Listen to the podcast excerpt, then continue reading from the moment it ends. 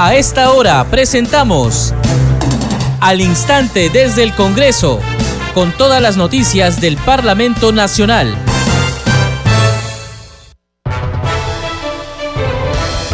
¿Cómo están amigos? Bienvenidos a Congreso Radio y bienvenidos al programa Al Instante desde el Congreso. Les acompaña en la conducción Perla Villanueva, en los controles Franco Roldán. Estos son los titulares.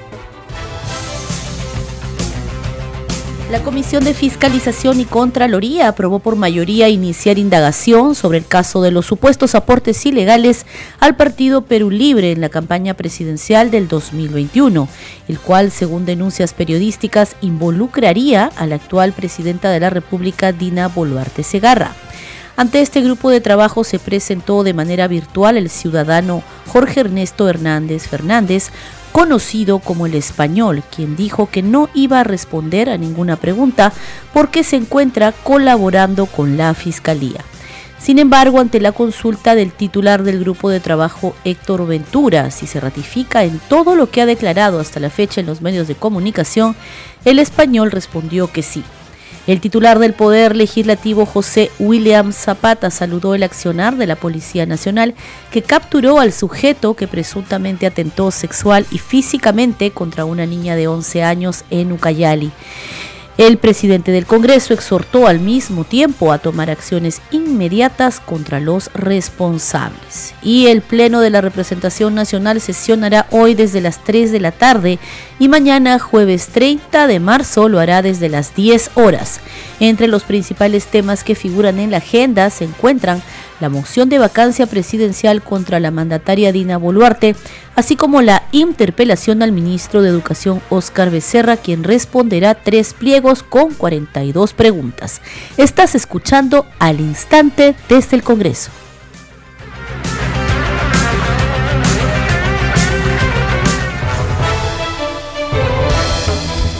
Y la Comisión de Fiscalización y Contraloría aprobó por mayoría iniciar indagación sobre el caso de los supuestos aportes ilegales al Partido de Perú Libre en la campaña presidencial del 2021, el cual, según denuncias periodísticas, involucraría a la actual presidenta de la República, Dina Boluarte Segarra. Ante la Comisión de Fiscalización también se presentó hoy de manera virtual el ciudadano Jorge Ernesto Hernández Fernández, más conocido como el español, quien dijo que no iba a responder a ninguna pregunta de los integrantes de este grupo de trabajo, porque ya había sido citado por la Fiscalía. No obstante, ante la consulta del titular del grupo de trabajo si se ratifica o no en todo lo declarado hasta la fecha en los medios de comunicación, el denominado español respondió que sí. Al término de la sesión de la Comisión de Fiscalización, el presidente de este grupo de trabajo parlamentario, Héctor Ventura Ángel, hizo un resumen de lo sucedido en ella. Ustedes han estado atentos a la última pregunta que hemos hecho a Jorge Fernández Hernández. ¿Se ratifica usted en sus declaraciones, en todas sus declaraciones vertidas en los medios de prensa? Y este dijo que sí se ratifica en todas sus declaraciones. Es decir, respecto a los 65 mil soles entregados a un alto mando de nuestra policía, respecto a la protección que habría eh, eh, dado a Fray eh, Vázquez, respecto a los ascensos que, habría, que habrían acordado con Dimitri Semanche, Vera Dierena, es decir, todas esas declaraciones que hasta el momento ha estado virtiendo los diferentes medios de comunicación, hoy eh, Jorge Fernández Hernández, denominado el español, él se ha ratificado y ha declarado que sí, efectivamente, él ratifica todo lo que ha vertido hasta, hasta entonces. Eso eh, ayuda a poder esclarecer todos los actos eh, o presuntos actos de corrupción que se habían orquestado como un brazo articulador, que en su momento creíamos que era solamente un español, que es Fernández Hernández, sino que habría otro español de apellido castellano Ramírez Martínez, quién sería el, eh, el cabecilla de este brazo articulador, con la anuencia de altos mandos de nuestra Policía Nacional y obviamente con conocimiento y eh, previa, eh, previa orden de Pedro Castillo. Vamos a continuar con más información en al instante desde el Congreso. El presidente de la Comisión de Fiscalización también en esta rueda de prensa se refirió a la decisión de este grupo de trabajo para iniciar una indagación sobre el caso de los supuestos aportes ilegales al Partido Perú Libre en la campaña presidencial del 2021, el cual, según denuncias periodísticas, involucraría a la actual presidenta de la República, Dina Boluarte Segarra. Escuchemos. A pedido de la congresista Moyano y el congresista Raimundo Mercado, ellos han solicitado que se inicie actos de indagación respecto al eh, Partido Perú Libre en las últimas elecciones. Se ha sometido a votación, eh, el cual eh, los integrantes en pleno se ha decidido para iniciar justamente estos actos de indagación de presuntos hechos irregulares. Ante ello, lo que, lo que comprende es que para las próximas fechas, sí o sí tendrían que ser convocados los eh, funcionarios que justamente ven temas electorales, como por ejemplo eh, Jurado Nacional de Elecciones y OMPE. ¿Y la presidenta va a ser convocada? Eh, reitero, nosotros no estamos afirmando, tampoco estamos negando, pero de acuerdo a, las, a los actos de indagación para posterior investigación se podría tener la presencia y de, la declaración de la presidenta Dina Boluarte eh, dada su condición, tendríamos que acudir a Palacio de Gobierno. O sea, para poder diferenciar un poco los escenarios, una cosa es la indagación que va a realizar la Comisión de Fiscalización, pero ¿en qué diferencia allá la investigación que está realizando precisamente la Fiscalía, tanto contra Pedro Castillo, Dina Boluarte, Henry Shimabukuro, y al mismo tiempo a Vladimir Cerrón por el tema de los aportes de campaña. Hay cuatro presuntos delitos, organizaciones políticas, lavado de activo, organización criminal, que están dentro de estas eh, investigaciones, para poder diferenciar también una con otra. Eh, son tecnicismos de procedimiento parlamentario, actos de indagación y actos de investigación. Los actos de indagación nos permite recopilar información administrativa, declaraciones, corroborar datos, pero ya los propios actos de investigación con las facultades que nos otorga el Pleno del Congreso, no solamente tenemos eh, información administrativa, documentaria, testimonial, sino nos permiten realizar el levantamiento del secreto de las comunicaciones, nos permiten realizar el, levantamiento del secreto bancario, lo cual, pues como lo hemos demostrado en el caso eh, Zarratea, eh, eh, permite realizar un informe con eh, elementos suficientes para que se continúe con las investigaciones en sede fiscal y en la subcomisión de acusaciones constitucionales, donde ahí sí se valoran, donde ahí sí se valoran elementos suficientes de convicción, como son los medios probatorios. En la comisión de fiscalización realizamos actos de indagación e investigación con un informe final. Y la primera vicepresidenta del Congreso, Marta Moyano, consideró que la titular del Poder Ejecutivo, Dina Boluarte, haría bien en responder ante la Fiscalía y a la ciudadanía sobre estos hechos y así aclarar las denuncias en su contra. Sobre la moción de vacancia que se verá en el Pleno mañana, sostuvo que en su momento la vocera de la bancada Fuerza Popular anunciará sobre la decisión del grupo parlamentario de apoyar o no a la moción de censura contra la jefa de Estado hay que recordar que la señora forma parte de una, formaba parte de una lista del señor Castillo, la vicepresidenta, lista cerrada. Recuerden que las vices, las listas para para el, para el gobierno son cerradas, ¿no? Tendría que dar ella su propia versión, su propia información. No, nosotros no tenemos nada que responder respecto a eso. Deslindó también justamente la relación y también los testimonios de Shimabukuro, pero hay documentos que estarían eh, siendo más convincentes dentro de esto. ¿En cuánto podría afectar justamente esta, esta situación? O si evidentemente estamos eh, repitiendo el escenario como cuando se hizo investigación contra Pedro Castillo. Bueno, espero que no se repite ese escenario, solamente eso, y espero que la señora pueda responder abiertamente, no solamente a la Fiscalía, sino abiertamente a todos, ¿no? Públicamente, en una conferencia de prensa o no sé, pero tiene que responder, porque todos tienen que responder. En la palabra de la presidenta cuando señala que ella, por ejemplo, que no recibió financiamiento, el señor Chimabukuro presenta boletas, incluso eh, de su empresa formales, voucher de pagos. Entonces, para muchos le queda la impresión que la presidenta no está diciendo la verdad. Entonces la señora, como vuelvo a repetir a todos, yo repito siempre, nunca voy sobre supuestos. Repito, la presidenta, ¿no? Tiene el deber y la obligación de aclararle a todos y también de asistir a las convocatorias que, o sea, a las citaciones que hace la Fiscalía porque es la presidenta. Tiene que declarar, ir a la fiscalía si es citada y tiene que declarar y decirnos la verdad. Una oportunidad para que hable el país justamente sería la admisión de la... No, en la bancada no, en el partido. ¿En el partido? ¿Y eso tomaron acciones contra él? Eh, no lo sé, yo soy una, yo he presentado la, la, demanda, estoy esperando que el partido tome sus decisiones y además recuerden que todas las instancias tienen también un proceso. Un día de la decisión de la vacancia ya tienen una decisión en fuerza no sé, desaparecido, ¿cómo voy a saber? Un día de verse el tema de la vacancia, la misión en el Pleno, ya tienen una decisión en fuerza popular. Eso lo va a anunciar nuestra vocera. ¿ya? Yo no estoy en condiciones de anunciarlo. Pero creo que aquí sería una buena oportunidad para que la presidenta pueda dirigirse al país y ah, aclarar estos temas. Yo creo que es una buena oportunidad, claro. Ojalá que lo pueda hacer pero cuando se trata de estos temas, decisión de bancada, es mi vocera la que lo informa, no yo. A título personal, ¿usted apoyaría en esta ocasión una moción de vacancia? No puedo hablar a título personal. Primero, soy miembro de la mesa, todos son miembros de, una, de un partido y una bancada y, le corresponde a nuestra vocera. Por su parte, el parlamentario Eduardo Salguana, de la bancada Alianza para el Progreso, consideró necesario que la presidenta Dina Boluarte se someta a las investigaciones de la Fiscalía y de la Comisión de Fiscalización del Congreso. Agregó que sería importante que ella pueda esclarecer todas las interrogantes.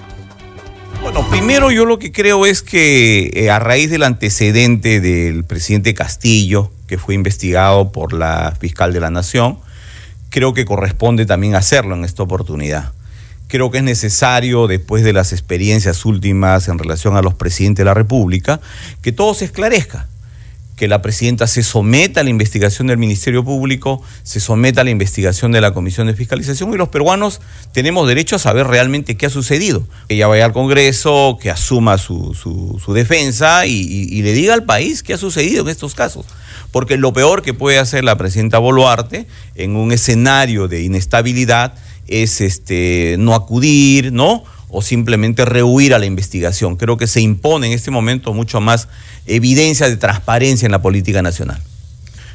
Ella, yo creo que hay muchas interrogantes que ella tiene que esclarecer, porque nos va a permitir primero saber exactamente la dimensión de los hechos la naturaleza de los hechos, porque se pueden tratar de actos administrativos, de actos ilícitos penales, de irregularidades, porque estamos hablando de aportes de campaña, de compra de pasajes, en el caso del, señor Shimabukuro, que era el, eh, un personaje de alta confianza del presidente Castillo, en el caso del español, lo, lo, que ya todos sabemos, ¿no? Las declaraciones de la profesora que era secretaria de la presidenta de la República. Entonces, que la presidenta aclare exactamente de qué estamos hablando.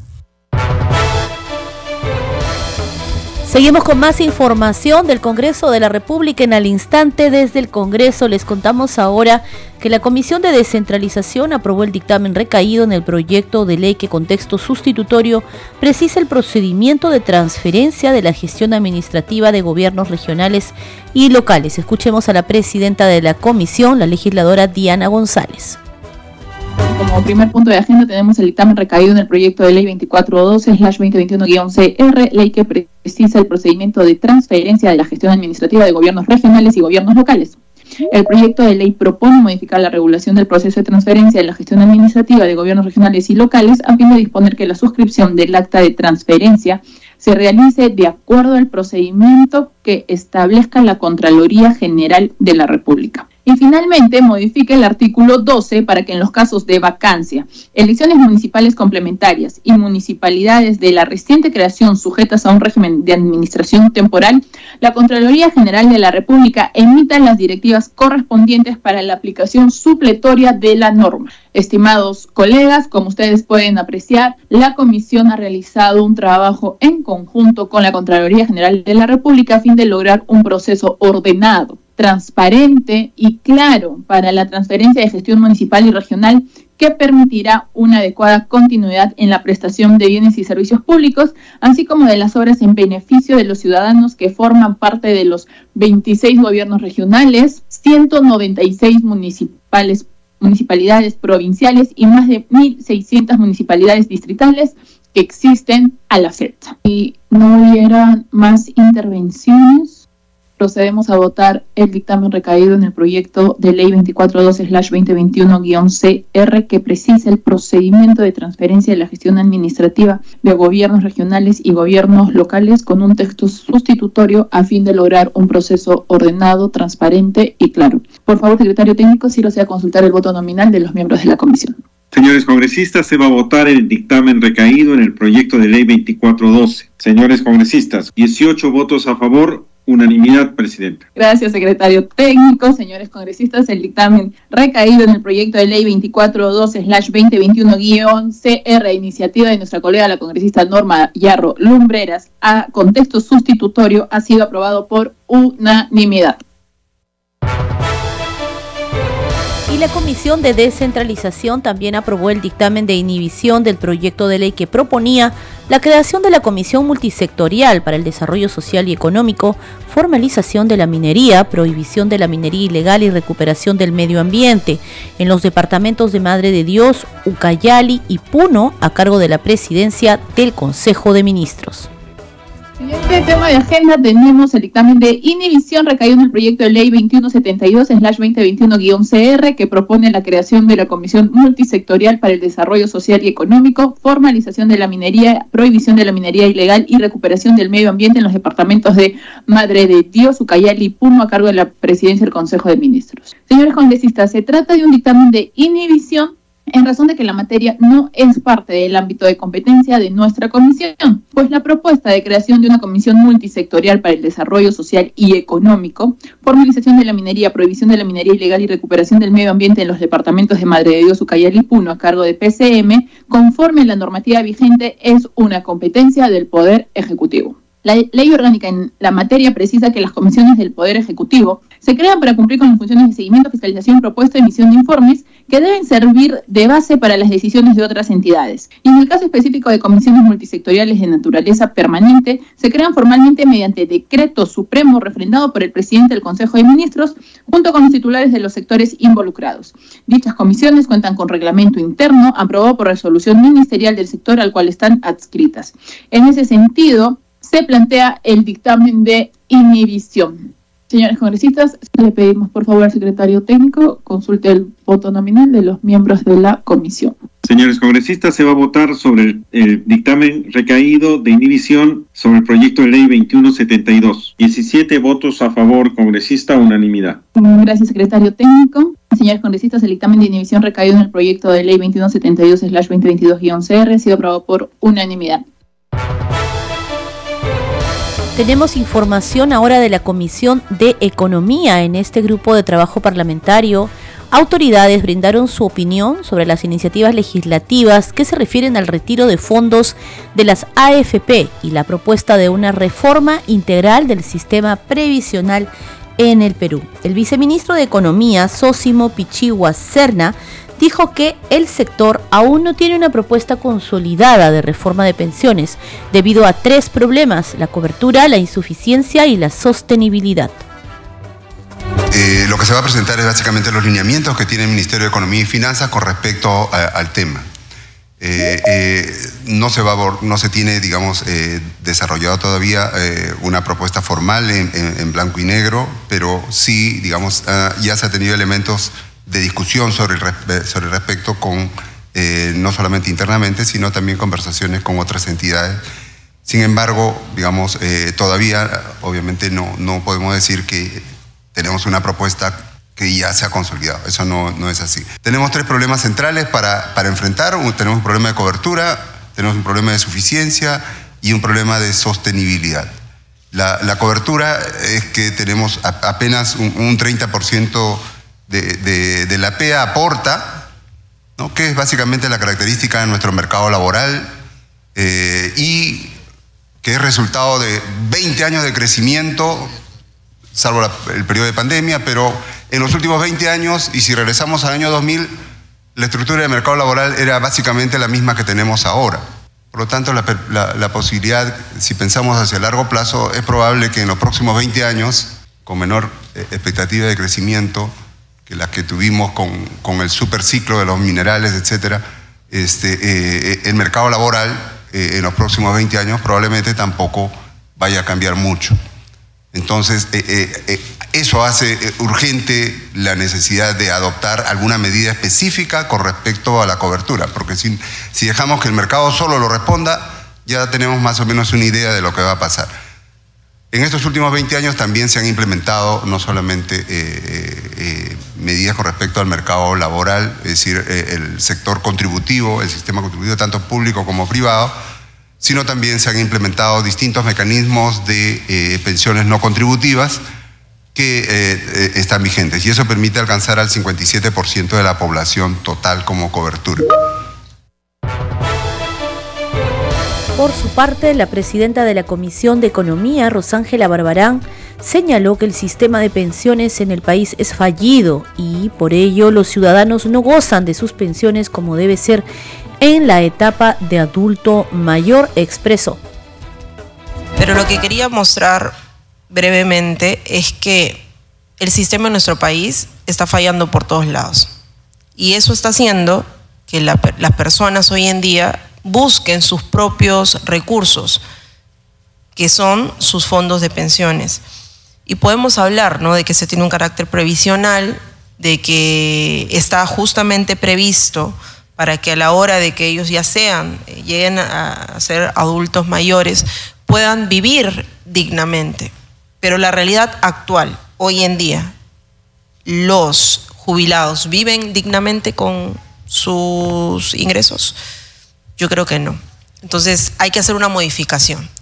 Y por ello es que para mí es importante que dejemos de tirarnos la pelota. Y ahí quiero ser clara. Nosotros no es la primera reunión que tenemos, esta es la cuarta, solo como comisión, porque los miembros de la comisión, este, del grupo de trabajo también ya van teniendo cinco. Nos hemos dado cuenta que han pasado los años y no se ha hecho absolutamente nada. La comisión multisectorial del Ejecutivo para la reforma del sistema de pensiones. Hasta el día de hoy, hasta el día de hoy que estamos 29 de marzo, habiéndose instalado el año pasado, no nos envía el informe de diagnóstico, ojo, de diagnóstico, ni siquiera de propuestas. Entonces, estamos tarde y la gente se está colmando.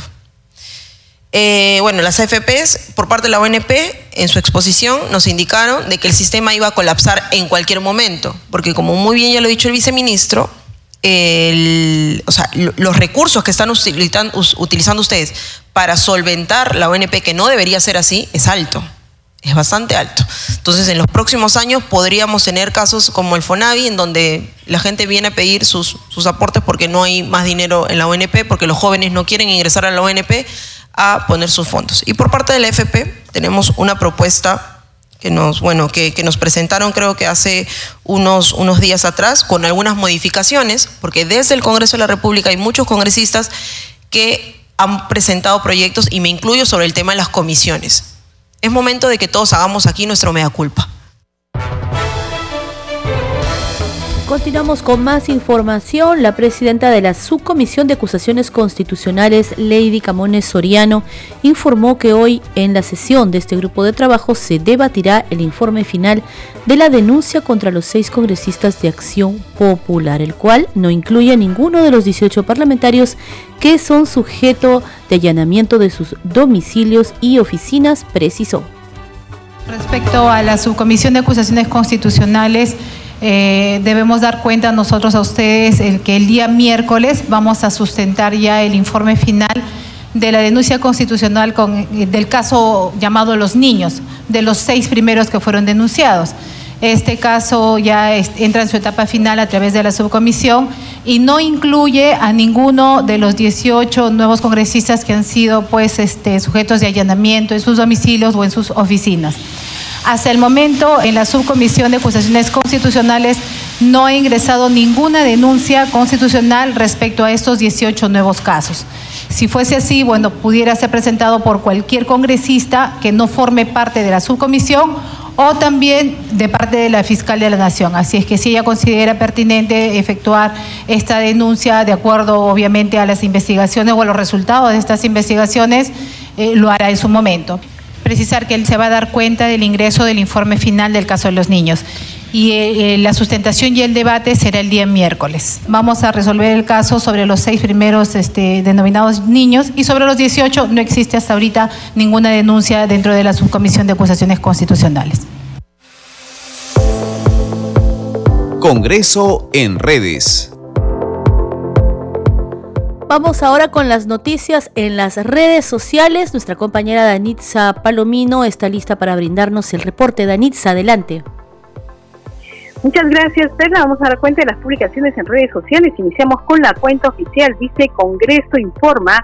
Por mayoría, la Comisión de Fiscalización aprobó iniciar indagaciones respecto al financiamiento de la campaña presidencial de Perú Libre en relación a Dina Boluarte Segarra. También tenemos la publicación del presidente de la Comisión de Fiscalización, el congresista Héctor Ventura, que dice lo siguiente, Jorge Hernández Hernández, alias el español, ratificó hoy en la Comisión de Fiscalización todo lo declarado en diferentes medios de comunicación. Admitió los delitos cometidos y pone como un comentario adicional la reforma en la Policía Nacional del Perú debe ser integral.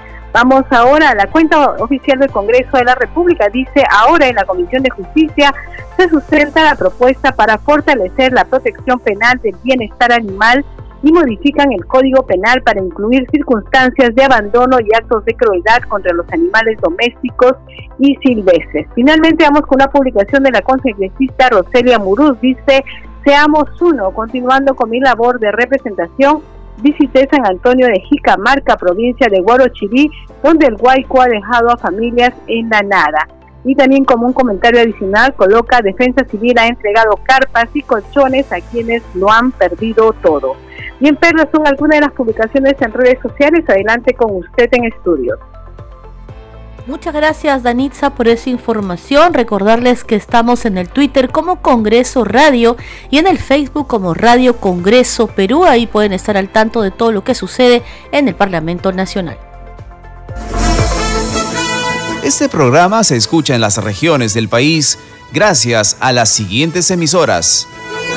Radio Inca Tropical de Abancaya Purímac, Cinética Radio de Ayacucho, Radio TV Shalom Plus de Tingo María, Radio Madre de Dios de Puerto Maldonado, Radio TV Perú de Juliaca Puno, Radio Amistad de Lambayeque, Radio El Pueblo de Ayacucho, Radio Satel Perú de Lampa en Puno, Radio La Voz del Valle de Aplao en Arequipa, Radio Estar de Moyendo en Arequipa, Radio Gaceta Ucayalina Online, Radio Líder de la Unión en Piura, Radio Victoria de Ocros en Huamanga, Ayacucho.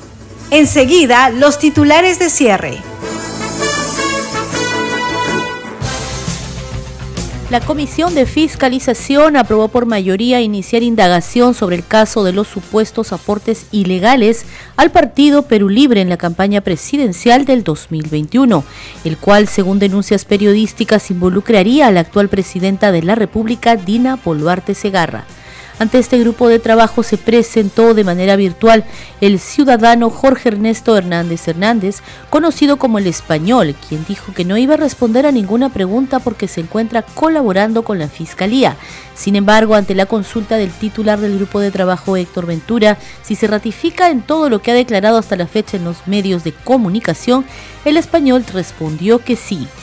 El presidente del Congreso, José William Zapata, saludó el accionar de la Policía Nacional que capturó al sujeto que presuntamente atentó sexual y físicamente contra una niña de 11 años en Ucayali. Exhortó a tomar acciones inmediatas contra los responsables y el Pleno del Congreso sesionará hoy desde las 3 de la tarde y mañana jueves 30 de marzo lo hará desde las 10 horas. Entre los principales temas que figuran en la agenda se encuentran la moción de vacancia presidencial contra la presidenta Dina Boluarte, así como la interpelación al ministro de Educación Oscar Becerra, quien responderá tres pliegos con 42 preguntas.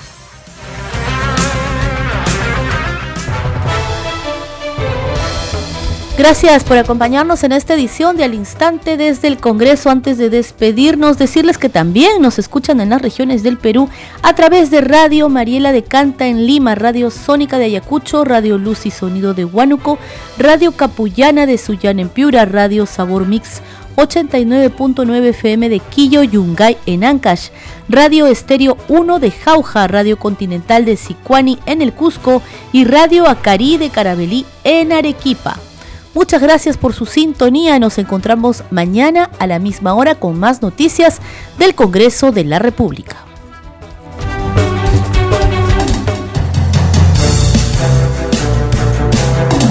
Hasta aquí, al instante desde el Congreso, con todas las noticias del Parlamento Nacional.